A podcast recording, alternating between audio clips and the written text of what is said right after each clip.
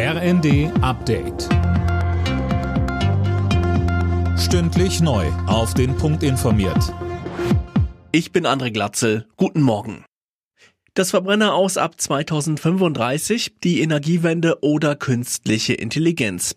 Diese Themen stehen bei der Kabinettsklausur der Bundesregierung auf der Agenda. Die Gespräche der Ampel werden auf Schloss Meseberg heute fortgesetzt. Dabei wird auch über die Kindergrundsicherung gesprochen. Grünen-Chef Omid Nuripur sagte im zweiten, Entscheidend ist, dass wir in einem der reichsten Länder der Welt einfach es endlich schaffen, Kinderarmut, was wirklich eine Schande ist, einzudämmen. Und das ist eine Baustelle, wo ich relativ sicher bin, dass wir eine gute Lösung miteinander finden. Ich habe auch, sagen wir mal, Bewegungsspielräume von der Seite des Finanzministers zumindest vernommen. Die Ergebnisse der Kabinettsklausur werden am Nachmittag vorgestellt. Nach dem verheerenden Zugunglück in Griechenland mit mindestens 57 Toten sitzt der Bahnvorsteher von Larisa in U-Haft. Der 59-Jährige hatte gestanden, die Umleitung der Züge versäumt zu haben. Ihm droht eine Haftstrafe zwischen zehn Jahren und lebenslänglich.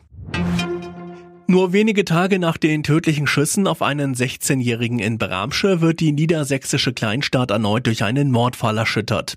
In einem Festsaal des Schützenhofes ist eine junge Frau getötet worden. Die 19-Jährige war auf einer Party vermisst worden und wurde kurz darauf schwer verletzt auf einer Wiese gefunden. Gegen einen 20-jährigen Tatverdächtigen wurde am Nachmittag Haftbefehl erlassen. In der Bundesliga haben sich der VfL Wolfsburg und Eintracht Frankfurt 2 zu 2 unentschieden getrennt. In einer turbulenten ersten Halbzeit fielen alle vier Treffer. Frankfurt steht nun auf Tabellenrang 6, Wolfsburg ist Achter. Im zweiten Sonntagsspiel gewann Bayer Leverkusen gegen Hertha BSC 4 zu 1.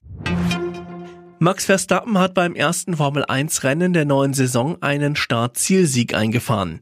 Der Weltmeister gewann den großen Preis von Bahrain im Red Bull vor seinem Teamkollegen Sergio Perez. Fernando Alonso fuhr im Aston Martin auf Rang 3. Nico Hülkenberg im Haas wurde 15. Alle Nachrichten auf rnd.de